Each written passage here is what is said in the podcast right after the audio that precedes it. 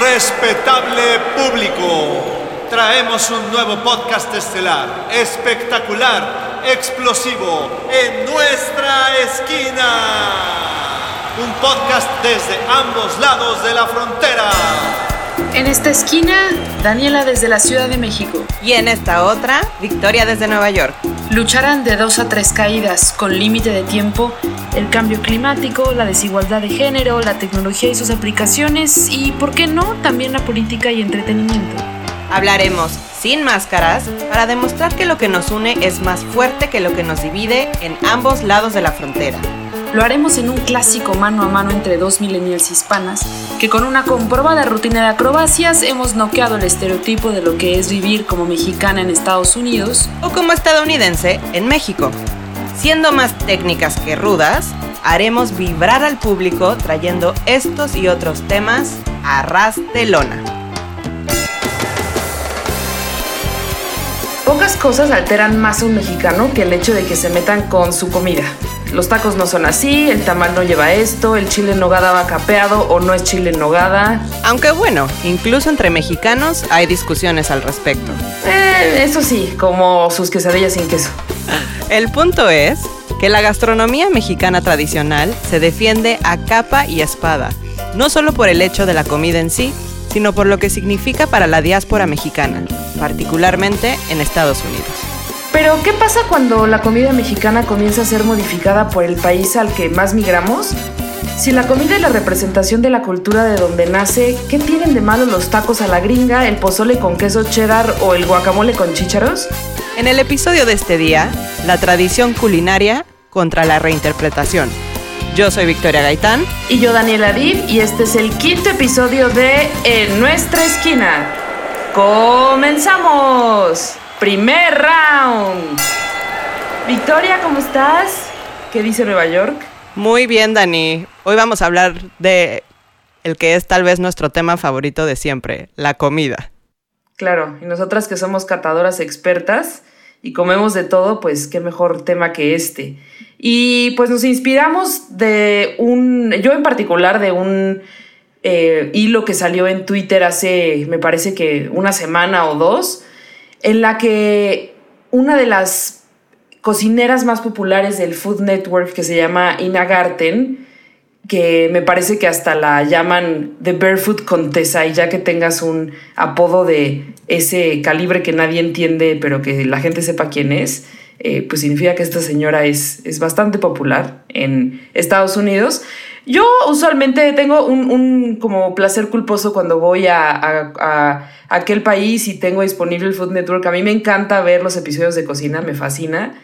Pero, y esta señora usualmente hace cosas como buenas, tradicionales, eh, tradicionales de Estados, Unidos, de Estados Unidos, no pais, panqués, todo ese tipo de cuestiones.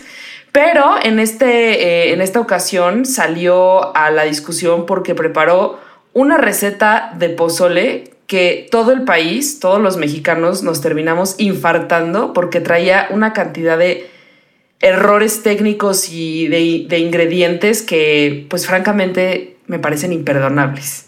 ¿Tú lo me encanta que me encanta que te hayas referido a su receta como errores técnicos. Yo te voy a confesar que no la conocía, a pesar de que ya después me metí a investigar, a pesar de que es bastante reconocida.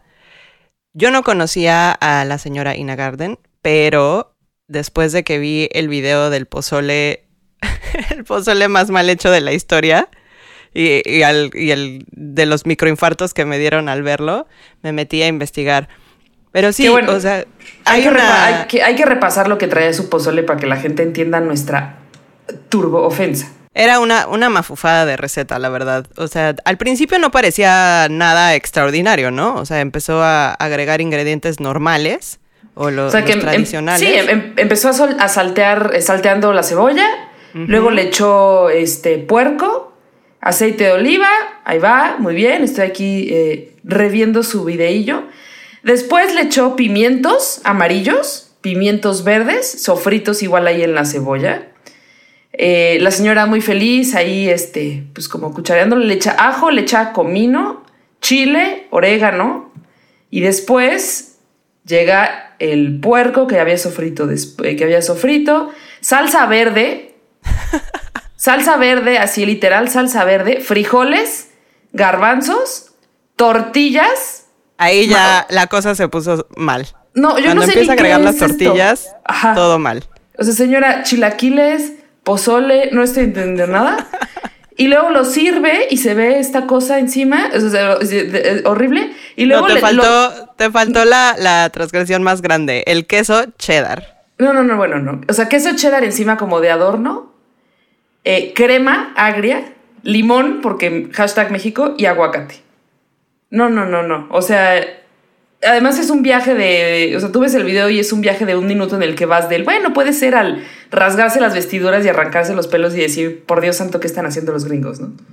Hay una periodista, yo no sé si tú la sigues en Twitter, a mí me Sí, encanta porque es una foodie experta, Laura Martínez. Sí. La pueden seguir en arroba mi blog es tu blog. Le puso, eh, el- resumió en un título perfecto eh, la receta de Ina, la gentrificación del pozole.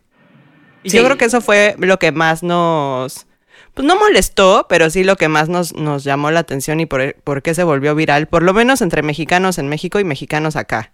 Que sentimos ese, esa apropiación de una receta tan nuestra por la señora Ina. ¿O, qué piensas tú?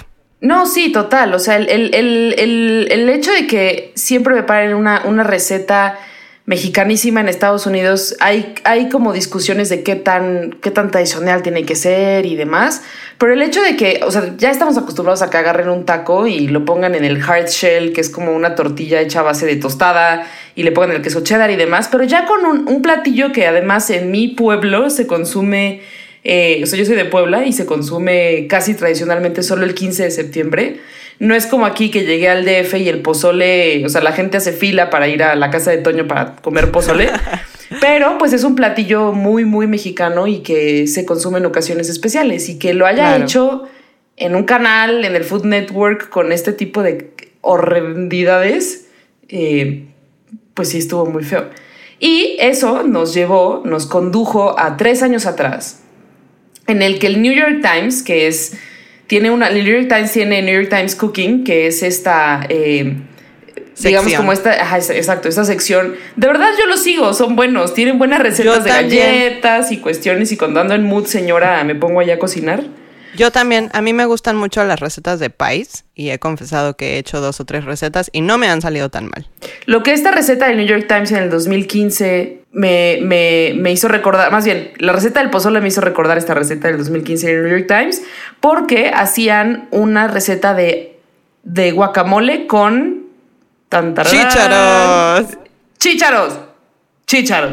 No sé- Victoria, no sé qué opinas al respecto de, de ponerle chícharos a tu guacamole.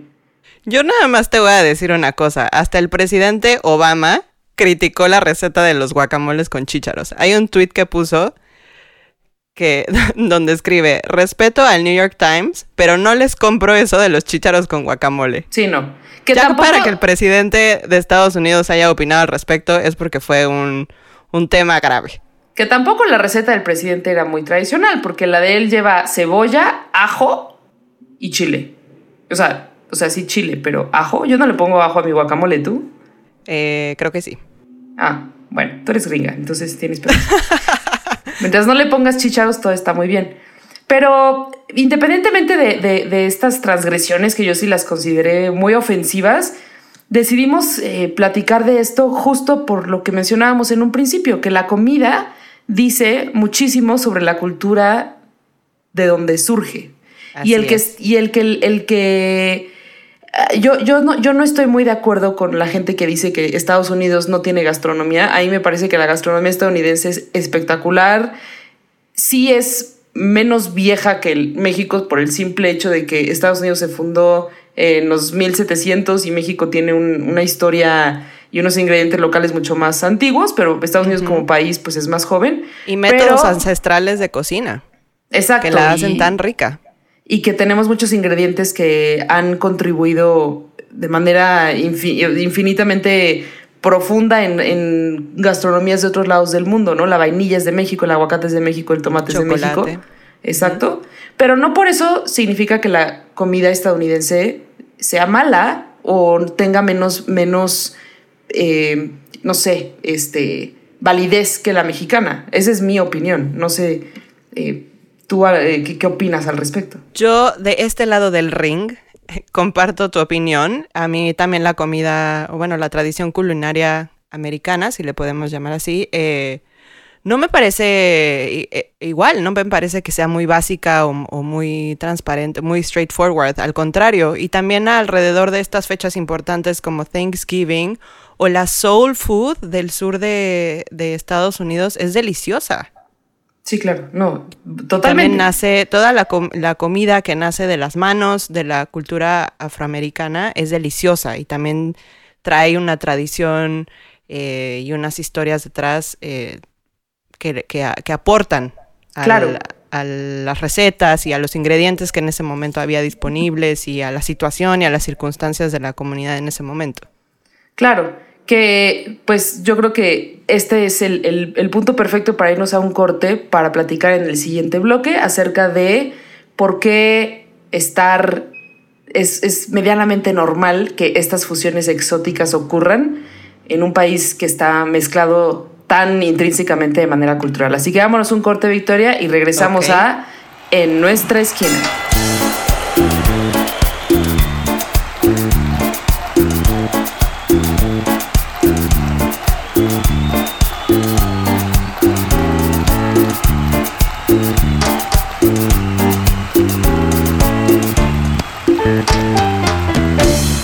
A En nuestra esquina, a nuestro segundo round, en el cual vamos a poner en la lona la idea de que la comida tiene que ser o seguirse las recetas al pie de la letra para que tengan validez y puedan ser comestibles. Preservar las tradiciones a lo más que se pueda. Exacto. Yo alguna vez tuve una, discusión interesante al respecto porque pues sí, nosotros como mexicanos somos muy defensores de lo que tiene que ser un taco y lo que tiene que ser X o Y o Z, incluso como decíamos de manera regional, tú vas a cualquier país, a cualquier, perdón, a cualquier estado de México y lo que lo que conocen como pan dulce en Michoacán es muy diferente a lo que conocen como pan dulce en Tlaxcala, por ejemplo, ¿no? Y, cada por temporadas, ¿no? Ahora vamos a tener la mejor temporada ever, que es mi favorita, la del pan de muerto. Exacto, que es muy diferente en, todo el país porque, insisto, en mi pueblo yo al pan de muerto le llamo hojaldra y cuando yo llegué aquí a la ciudad me fui juzgada, fui juzgada severamente porque llegué a pedir mi hojaldra. Entonces, ¿qué? Hojaldre. Y yo, no, no, no me corrijan. Hojaldra, hojaldra. El hojaldre es otra cosa. Eh, pero eh, mi punto es ese, ¿no? Que la diversidad cultural de, la gastronomía mexicana, pues no nos permite ser tan piquis al momento en el que la, la, cocina mexicana se exporta a un país donde además tiene concentración de mexicanos de diferentes zonas en diferentes ciudades en Estados Unidos y que obviamente va a haber una adaptación de ingredientes, una adaptación de, Totalmente. de recetas y demás. Totalmente. Digo, hay algunos estados porque hay una presencia más eh, grande de mexicanos, como California, Texas o incluso acá en Nueva York, donde es mucho más accesible y donde vas a encontrar restaurantes realmente, si lo ponemos así, realmente eh, que conservan esta tradición y estos métodos de cocina y los ingredientes. Pero si te vas a otros estados donde hay menos influencia, pues obviamente se, nota más, ¿no? Las diferencias. Claro. Y siempre el, hecho de, ir a un restaurante y terminar un día pesado de trabajo de lo que sea e ir a comer un platillo que te haga recordar a tu casa, es la razón por la cual la comida se ha internacionalizado de cualquier parte del mundo eh, desde todo el tiempo, ¿no? Nosotros en México, pues lo que eh, muchas, muchos eh, ingredientes incluso tampoco son mexicanos y nadie nos viene a decir nada de cómo usamos el tamarindo, por ejemplo, que el tamarindo es de, de, las islas del Pacífico. Em, entonces, yo, Daniela, no, no, no, o sea, sí es una, una aberración del pozole con todas esas cosas, pero al final exactamente. Al final es una iteración hasta eso normal de, eh, pues de la comida. No, no sé, a lo mejor y no sabe tan mal. O sea, se ve horroroso, pero pues a lo mejor y no sabe tan mal. No sé. ¿Tú, tú lo probarías? Yo lo probaría porque además yo, eh, a mí me encanta probar de todo, la verdad. O sea, una de las cosas que más disfruto cuando viajo a otro país, si tengo la oportunidad de hacerlo, es probar comida auténtica de, del país, pero también estoy abierta a probar todo tipo de cosas. Entonces sí lo probaría, nada más para, para ver cómo quedó. Pues a lo mejor y no está tan horrible, ¿no? Y al final... Bueno, es que no, no sé, estoy tratando de ser demasiado buena onda con la señora, pero queso cheddar ya es too much. O sea, sí, ya. Ah, para mí el queso cheddar es el límite. Que derramó el vaso. Pero, pues, como que usa algunos ingredientes que ella cree que son tradicionalmente mexicanos, como el frijol, el. el, no, sé cómo traducirlo, pero el hominy, que es el. Yo, o sea, lo que ella usa como maíz pozolero. No sé en Estados, o sea, no sé cómo traducir el, el hominy que usa, pero claramente no es maíz pozolero. A ver, déjame ver cómo se llama. Em, pero lo sustituye con las tortillas chips, según ella. Ajá, que son nachos. O sea, no son ni tortilla chips, son nachos, ¿no? No, no, no, pero el hominy lo usa como, o sea, usa un tipo de maíz, pero no, no, no es el maíz pozolero que nosotros usamos, es otro tipo de maíz allí, como raro. Em, como, garba, como un tipo de garbanzo, no sé. Pero bueno, eh, también regresando al tema del, del, guacamole, la razón por la que le ponen, o alguna gente defendió el, guacamole con, eh, chícharos. con chícharos, porque le da textura. ¿no? Y preserva el color verde. Yo no sé de dónde, yo no sé dónde sacaron eso, quizás sí. Pero la teoría es que es que los, con los chícharos se preservaba más tiempo el color verde del guacamole y no se ponía café. ah, ¿que no conocen el el tradicional truco de echarle limón. Creo que al aguacate, típico. Que también, Oye, pero aprovechando ¿Eh? que estamos, dime, dime, dime. No, no, nada más quería yo mencionar que también, este, no sé si viste hace un par de años unas notas donde decían que mucha gente, me parece que era en Gran Bretaña o en Estados Unidos, no me acuerdo, que hubo como un incremento en heridas de mano por la gente que no sabía cortar el aguacate. sí lo vi, sí lo vi. O sea, bueno, hay, cosas que no se deben exportar, pero en fin. Perdón, te interrumpí, ¿qué me ibas a decir? Ah, yo creo que eh, también otra de las cosas, además de que esto significa mucho para nosotros, porque te habla de, cultura, de tradiciones, de, preservar nuestros rituales, que son rituales que, se llevan desde casa y con la familia. Eh, pues el hecho de que la comida mexicana haya sido incluso nombrada en el 2010 por la UNESCO Patrimonio Inmaterial de la Humanidad, te habla de, el reconocimiento internacional de nuestras tradiciones culinarias, no solamente por, por la diversidad y la variedad de recetas y, de alimentos que tenemos, sino justamente por eso, porque comprende desde rituales y conocimientos y modos y costumbres antiguos que tratamos de preservar hasta nuestros días y un ejemplo perfecto de eso es el Día de Muertos. Claro. Y, creo que em, inconscientemente el hecho de que se haga una propuesta nueva, vamos a ponerlo así, o, diferente a lo que nosotros estamos acostumbrados, pues es más allá de, tratar de modificar los ingredientes, te habla de romper una tradición ancestral. Yo así lo, to así, eso es lo que me causa ver ese tipo de recetas, no sé a ti. Pues realmente no, porque el, el y yo también lo tomo viniendo desde un punto como muy personal. Eh, yo, la, mitad de mi familia es libanesa, o sea, mis dos abuelos paternos son libaneses. Y desde chiquita me daban cosas que mezclábamos de manera muy extraña porque era una manera en la que mi papá pues incorporaba lo que sus, sus papás eh, pues comían desde, desde un inicio, ¿no? Y por ejemplo, eh, a todo yo le echo jocoque. En vez de echarle salsa, yo prefiero echarle una cucharada de jocoque a lo que tú quieras, a la sopa, al... Bueno, el taco árabe a mí no me sabe si no trae jocoque, que el taco árabe es como este shawarma. Eh, que Delicioso. sí, que le, amo y para mí solamente es, es taco árabe si trae jocoque, ¿no? le echo jocoque al arroz, le echo jocoque a muchas cosas y hasta que fui grande, bueno, ya adulta pues, me di cuenta que era una cosa que la gente pues no hace, ¿no? O sea, el mexicano promedio no le echa jocoque a todo. Era yo la niña rara que iba al kinder con mi lonchera, con mis taquitos de parra y mi jocoque y mi chilito, ¿no? Entonces, eh, el hecho de, que se mezclen ingredientes, porque también la cultura mediterránea es una cultura viejísima. Eh, y dato cultural importante, hasta que me fui a vivir a Nueva York aprendí que jocoque no es una palabra libanesa o en árabe, que yo ignorantemente lo pensaba. Eh, la es una palabra náhuatl, jocoque, que significa como crema ácida o algo así, ¿no? Mm, mira. Sí, yo no sabía. Eh, entonces, para mí, sí, o sea, hay cosas que se tienen que respetar por la, por la, pues por la, como tú mencionas, la tradición. México es un país riquísimo en ingredientes y todo.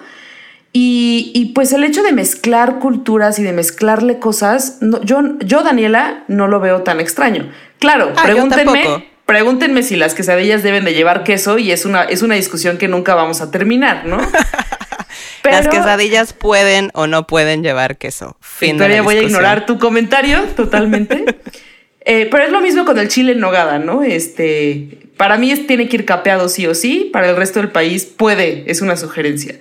Pero creo que es una cuestión como de, de, percepción, ¿no? O sea, en México nos podemos pelear por detallitos de las recetas, pero si salimos del país encontramos un enemigo en común y que nos toquen la estructura y la construcción de un taco es un crimen nacional, que yo creo que dice más de, o sea, qué bueno que las otras culturas estén aprendiendo a usar ingredientes mexicanos. Ese es, ese es como mi punto de vista. Tu takeaway. Vamos a dejarlo para el tercer bloque. Pero estoy de acuerdo contigo, o sea, hay, hay que tener apertura y sobre todo reconocer que nuestra comida es deliciosa y por lo mismo la abrazan muchos otras, otros países pero eh, siempre y cuando eh, pues no le pongan chicharos al guacamole o tortilla chips al pozole. O quién sabe, está por verse. A ver, ¿qué tal, qué tal que es la innovación culinaria del año y nos lo estamos perdiendo? Pero bueno, vámonos en este round yo me, quedo con el jocoque. Jocoque, sí. El, el, ganador siempre en todos los rounds que va a tumbar todo es el jocoque. Regresamos a En Nuestra Esquina.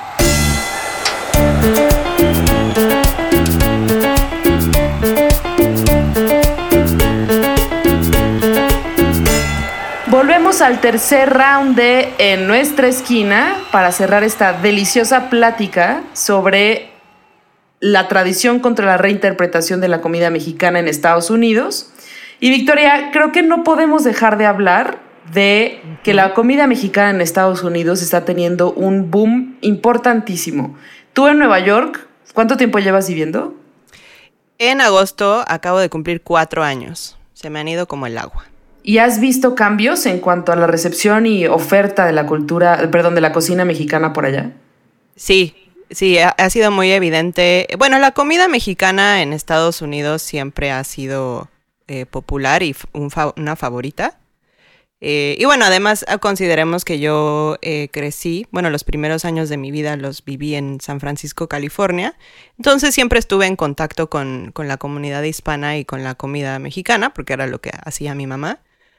Eh, pero ahora que, regresé en, vida adulta, sí, sí he visto un incremento en las propuestas, en el número de restaurantes y sobre todo en la aceptación de la comida en el sentido de ya hay un mayor acceso a comida genuinamente mexicana y a chefs mexicanos ya radicados acá en Estados Unidos. Aquí en Nueva York hay una variedad de chefs eh, muy exitosos, entre ellos Enrique Olvera con Cosme y con otro restaurante que tiene por acá que se llama Atla. Eh, en fin, hay una oferta muy variada y bastante grande y, deliciosa de comida auténticamente mexicana. Pero también hay otro fenómeno eh, que es el de chefs no mexicanos de, otras, de otros países, no solamente estadounidenses, que están apostando y aventurándose ellos mismos, ya sea con recetas mexicanas o poniendo restaurantes 100% mexicanos. Uno de ellos es Oxomoco.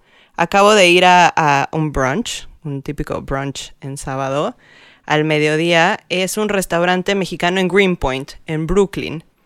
Y parece que estás entrando a cualquier restaurante hipster en la Roma. O sea, haz de cuenta que transportas a, la colonia Roma. Y el chef no es mexicano, se llama Justin Basdarich. ¿Y tú alguna vez fuiste a Speedy Romeo, a las pizzas? No. Bueno, Speedy Romeo son unas pizzas muy famosas que están también en Brooklyn. De hecho, están muy cerca de mi casa, su casa. Son muy ricas. Son muy ricas. Y el mismo chef de Speedy Romeo puso Oxomoco, eh, su primer restaurante mexicano, en el 2018. Y al poquito tiempo, eh, en el 2019, ganó su primera estrella Michelin. Ok. Y, toda su propuesta es mexicana, eh, con una tendencia hacia la comida oaxaqueña. Tiene una barra impresionante de mezcales y tequilas, delicioso. Eh, y un- la verdad es que lo, que lo que yo he probado en Oxomoco no es tan barato, pero lo que yo he probado es bastante bueno. Tienen una tlayuda eh, de maíz, de, se llama Market Corn Tlayuda, que es bastante buena. Y cuesta la módica cantidad de 16 dólares, pero bueno, ¡Ah! está bastante buena, bastante fresca. Y el servicio, eso sí lo voy a reconocer, tienen un servicio de primera. O sea, entras y de verdad te sientes en casa. ¿Y algún fail del menú? Ah, hoy tengo un fail. Probé una, tengo un fail muy que yo le llamé The Gentrification of the Concha. Ay, Diosito. Creo que te platiqué de eso y lo subí en una de mis stories en Instagram cuando fui eh, una en este brunch. eh, En el menú del brunch tienen una concha especial que es literal la concha de vainilla partida a la mitad con chorizo verde, salsa cruda, que, eh, crema, eh, huevo frito, cebolla y chicharrón verde. ¡Ew! o sea, yo, yo, yo feliz me como una bomba, que es esta, la concha rellena de frijoles. ¿Tú la has probado? No, pero Es se ve deli. delicioso. Sí, es, de, es muy de Veracruz. Eh, si van a la, a la parroquia en Veracruz se pueden comer su bomba, que es esta, esta mezcla de lo dulce con lo salado. Que sé que no a todos les gusta, pero ok, frijoles y concha puede ser, tal vez. Pero ya con chicharrón, eso sí, ya es too much. Se veía rarísimo y lo probé a propósito porque dije, a ver, algo no me cuadra en este menú, como que concha con chorizo verde y salsa y crema y huevo. No sabe mal, realmente eh, es, es un platillo rico, no lo volvería a comprar porque además cuesta 18 dólares. No, bueno. No sabe mal, pero tampoco se me hizo, o sea, sí se me hizo una propuesta muy bold de parte Sí, sí, sí. De, de este chef, pero tampoco se me hizo como, wow, sabe Claro. lo máximo. Que bueno, creo que la, la- la intención es la, la experimentación y la verdad Claro. es que las conchas ahorita han tenido una, un momento en la cultura, en el zeitgeist muy chistoso. Eh, no sé si te acuerdas hace pocos meses del niño concha que fue... que le hicieron soy su pastel y su piñata concha. de concha y que vi, bueno, el globo me parece que fue quien tomó ahí el liderazgo y al niño le hicieron su fiesta y no sé qué. Y yo sé que en, en Los Ángeles... Divino el niño concha. Ay, sí, yo lo quiero, quiero ser, quiero ser él. Y sé que en, en- en Los Ángeles la, la- como que el boom de las conchas también fue eh, pues importante y, y- y a lo mejor es un, es un platillo mexicano que hace un par de años la gente no tenía ni idea, ¿no? Y el hecho de que tú vayas a un menú en Greenpoint o en Clinton Hill, que son eh, estas, estos lugares súper hipsters y de donde sale mucha, muchas tendencias que se exportan a lugares como cool y trendy como la Ciudad de México u otras partes, creo que dice mucho de que, de que de la influencia que está teniendo la cultura mexicana, la gastronomía mexicana en otras culturas. Que hay un margen, o hay una línea muy clara entre apropiación cultural e Claro. inspiración culinaria, que yo creo que ese es un tema que discutiremos en otro episodio del podcast, pero a mí me parece Sin bien el hecho de que estén haciéndose productos mexicanos en Estados Unidos y que los hipsters los estén probando y al final, pues capaz sí puede ser una, una oportunidad de poner productos de moda, ¿no? Me acuerdo que hay una, una chef mexicana judía que vive en, en Nueva York, que es dueña de esta cadena de donas que se llama Dough. Eh, ¿Has probado esas donas? Sí, Son ah, una también hay una, también hay una muy cerca de mi casa. Yo escogí mi departamento estratégicamente por la comida. No, ya vi, ya no, me no es cierto, pero tengo la suerte de tener cosas muy buenas muy cerca. Ya me percaté, pero esta cadena de Dough, a mí me llamó la atención que esta chava fuera la dueña y ella también tiene una cadena de paletas que se llama La New Yorkina. Uy, de paletas heladas mexicanas. Buenísimas. Y, y creo que experimentó alguna vez una dona con concha, con topping de concha. O sea, no sé, está como trayendo esta diversidad cultural también a, a la oferta neoyorquina. Entonces, pues yo soy de la idea de que hay que dejar que, experimente, que se experimente y que para tener cosas tan ricas como una dona de concha, hay que tener cosas horribles como un guacamole con, con. 100%, yo también estoy a favor de, la experimentación y de la innovación y la, y la creatividad. Pueden salir cosas buenas. Eh, además, en un mundo tan globalizado como en el que vivimos ahora, pues es inevitable. Pero bueno, siempre y cuando haciendo un poquito de investigación y, tratando de, de, dar tributo y respeto del origen, ¿no? Claro, sí, pero pero bueno, el, tema me, parece que también eh, es particularmente sensible en Estados Unidos porque hay mucho problema de, apropiación cultural, no solamente de la comida mexicana, sino de la comida asiática, de la comida eh, india, y han, han habido gente, eh, pues ahora sí que pobre gente blanca, pero le ha tocado también ser juez y parte de esta discusión que hubo un artículo en el que sacaron cómo comerse una sopa. una sopa, un, un pho, que es una sopa vietnamita, ¿no? Y quien te instruía cómo comerla era un dude blanco ahí de California. Y obviamente toda la comunidad vietnamita así de no me vas a venir a explicar cómo se come una sopa que yo traje, ¿no? Entonces entiendo por qué es la sensibilidad de la apropiación cultural, pero creo que eh, ese es otro tema que, como ya mencioné, discutiremos en otro episodio. Perfecto. Mientras tanto, ¿a quién declaras ganador de este último round, Victoria? Obviamente al niño Concha. O ah, claro, sí. Cinturón de oro. Sí, el niño Concha debería estar al nivel de, de, de Santito. San Niño Concha. Pues antes de irnos, ¿te parece si vamos rápidamente a nuestra dorada sección del SmackDown, para compartir algo que vimos durante la investigación de este episodio en particular. ¿Tú qué recomiendas, Victoria? Por supuesto, mi recomendación de la semana, ya que estamos hablando de, cocina. By the way, el Día Mundial de la Alimentación es el 16 de octubre. Por ahí seguramente van a ver algún hashtag eh, por parte de la FAO, de la, de la agencia de la ONU encargada de alimentos y agricultura. Pero bueno, me voy a mi, a mi recomendación de la semana. ¿Tú has visto a la nuevísima eh, youtuber del momento, Doña Ángela. Sí, perdón, me emocioné mucho, pero sí la vi y la amo. Doña Ángela es una señora de 68 años que vive con sus ocho hijos y que acaba de sacar su canal en YouTube apenas en agosto y se llama De mi rancho a tu cocina. Si no han visto a Doña Ángela en acción, o sea, de verdad se están perdiendo de unas recetas buenísimas y, de, y del antojo de su vida. La señora tiene, eh, te digo, apenas abrió su, canal de YouTube y ya tiene uno, hasta donde chequé, que chequé hace ratito antes de empezar el episodio, tiene 1.32 millones de suscriptores en su canal nada más. Y en Facebook tiene como 325 mil fans. Y sus videos no duran. ¿Ya, ¿Ya viste algunos de sus videos? Sí, vi el video de las, de las corundas.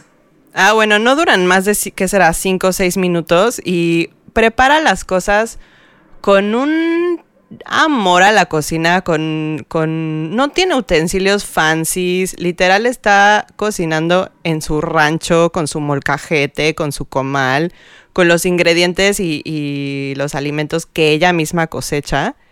Y te lleva, o sea, como si estuvieras en la cocina de tu abuelita, platicando, y, y la señora preparando las cosas, te mueres del antojo y del amor de lo auténtico y divino que está la señora.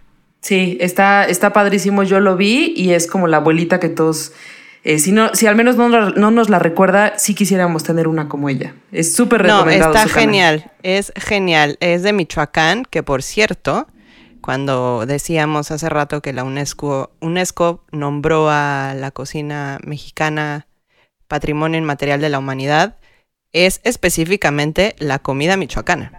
Sí, es buenísima. Y bueno, yo rápidamente me voy a mi recomendación, que es un libro de uno, a mí hay un género eh, literario que me gusta mucho en Estados Unidos, que es el, el food writing, o sea, literal hay gente que se especializa en escribir sobre comida, y uno de estos críticos se llama Robert Sietzema, que es conocido por ir a restaurantes con una máscara para que la gente no sepa quién es, porque come de todo y a todos reseña en los periódicos y revistas. Y él tiene un libro que se llama New York in a Dozen Dishes, que te recomiendo muchísimo, Victoria. Cualquier persona que haya pisado Nueva York o vivido un rato, está buenísimo. Es, es, es un libro sobre la historia y la diversidad gastronómica y cultural que tiene la ciudad. Y a mí me llamó mucho la atención que habla sobre los pambazos. Eligió a los pambazos como él alimento mexicano el cual incluir en esta lista de los 12 platillos porque es el pambazo chilango, no el pambazo de Puebla, el pambazo chilango, que es pues este pan frito, que es básicamente el, uno de los platillos que llevaron los trabajadores de la región a Nueva York, porque es un platillo muy barato y que pues sabe, sabe a casa. Entonces este libro, si lo pueden encontrar, es totalmente recomendado. Y yo con esto termino ¿Y dónde lo probó? No me acuerdo. En, Nueva York, pero seguramente me parece en Queens que en Queens, ajá, exacto, en Queens. Qué delicia, se me antojó uno. Este, a mí no me gusta el papazo frito. Yo, el pambazo poblano es bien diferente eh, y lo utilizamos para las chanclas, que es nuestra versión de la torta ahogada. Mm, eh, pero este libro está muy bueno, yo te lo recomiendo totalmente. Lo voy a buscar. Y pues con esto terminamos este episodio delicioso de En nuestra esquina, que eh, esperemos les haya abierto el apetito, si, si bien no el apetito literal eh, de que se les haya hecho agua a la boca, pues sí el, apetito de andar conociendo culturas de otros lados. Entonces. Perfecto. Pues Victoria. Yo soy Victoria desde Nueva York. Y yo Daniela Dib desde la Ciudad de México. Y si les gusta nuestro podcast, compártanlo, suscríbanse y regálenos un review. Lo pueden encontrar en Apple Podcasts o Spotify o directamente de nuestra liga en anchor.com. Y esto fue En Nuestra Esquina conducido por Daniela Dib y Victoria Gaitán. Producido y editado por Eliseo Santillán.